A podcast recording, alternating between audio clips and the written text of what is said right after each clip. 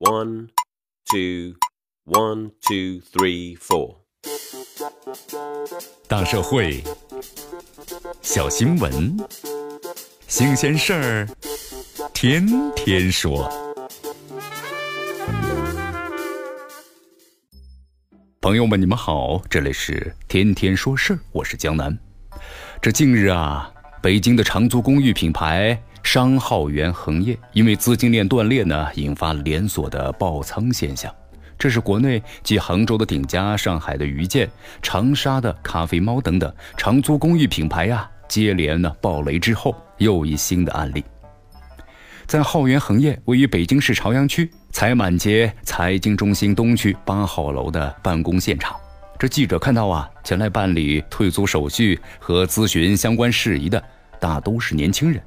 这些青年租客大多是刚毕业不久，通过浩源恒业租到了在北京的第一间房，现在呀又被房东赶的是无处可去啊，同时还背上了租房贷。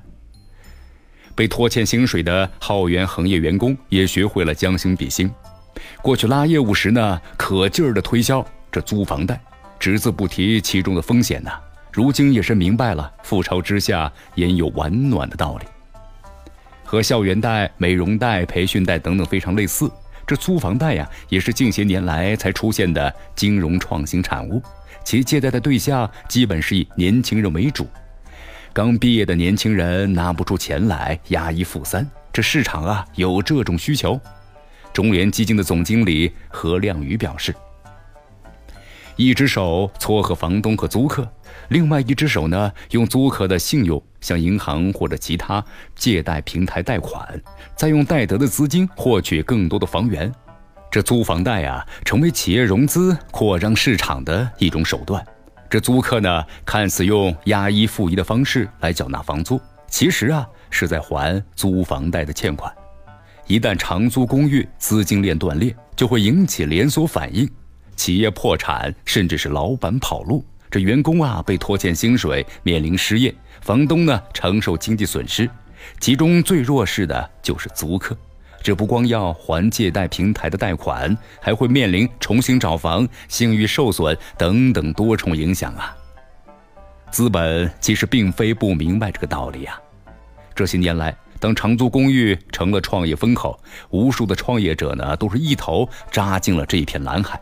致使这蓝海呀迅速的泛红，厮杀呢竞争激烈异常。由于收房的成本很高，这租金呢回报周期也长，缺乏造血的能力等等原因，长租公寓的盈利模式一直都不是很清晰。但这呢无碍于创业者们跑马圈地，抢占市场。在这种残酷的淘汰赛中，资本在背后的助力就显得是至关重要，这租房贷就应运而生了。对于年轻的租客来讲，如果长租公寓和资本方之间相安无事，自己能按时还清贷款，租房贷的模式的确风险不大。但是有一点，资本是逐利的，如此金融创新的初心也不是为社会公益，其中不可控的因素非常多。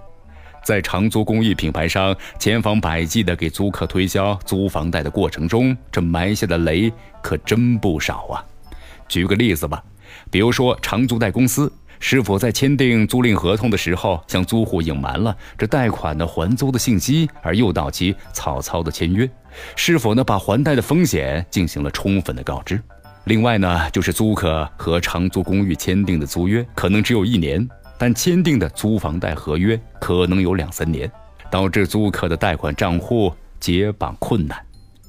以及啊，这长租企业通过的租房贷一次性拿到了租客租约之内的所有租金之后，这沉淀的资金如何使用呢？有的企业留下这笔资金扩张，进一步获取房源，提高服务。但如果不法企业炒股票赔了，那怎么办呢？大家说是不是？在租房产业链的几方角色中啊，这资本方是最有恃无恐的。无论是长租公寓是否是爆仓。这租客呀，有征信受损，这把利剑呢高悬向上，他们大都只能选择继续偿还贷款，自己默默承受长租公寓爆仓埋下的坑。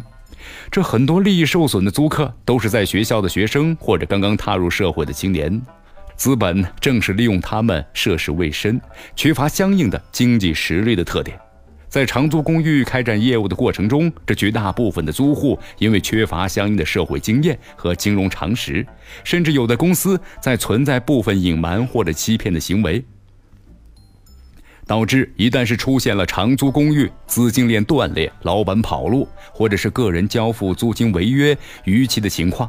就会影响租客个人的征信记录，以后买房买车贷款都困难了。然而，这资本呢不会考虑这些，这钱给出去如何使用，就看长租公寓的自觉了。企业要承担社会责任，这已经成为现代文明社会的一个共识，这资本呐也不能例外。我爱我家原副总裁胡锦辉曾经说过：“如果资本挟持了许多企业，一定会跑偏的。”最近，这长租公寓的疯狂涨租、频繁的爆仓等等事件，都验证了胡锦辉的话。类似校园贷、租房贷的金融创新，于法虽无碍，于情却不合呀。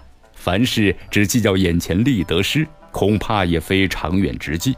就像浩源恒业员工事后感慨的那样：“真没想到，客户的下场就是我们的下场，真不应该做这缺德事儿啊！”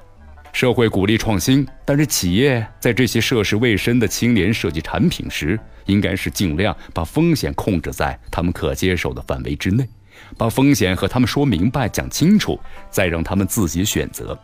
假如使用租房贷的后果是让这些初入社会的年轻人交了钱还难寻一个安居之所，不明不白地背上了一身的债，甚至影响其一生的征信记录。这种带血的钱不挣也罢呀。最后说两句吧，青年是国家的希望，民族的未来。希望金融创新者和监管者们在设计产品和制定政策时，多一些社会责任和青年温度。这里是天天说事儿，我是江南，咱们明天见。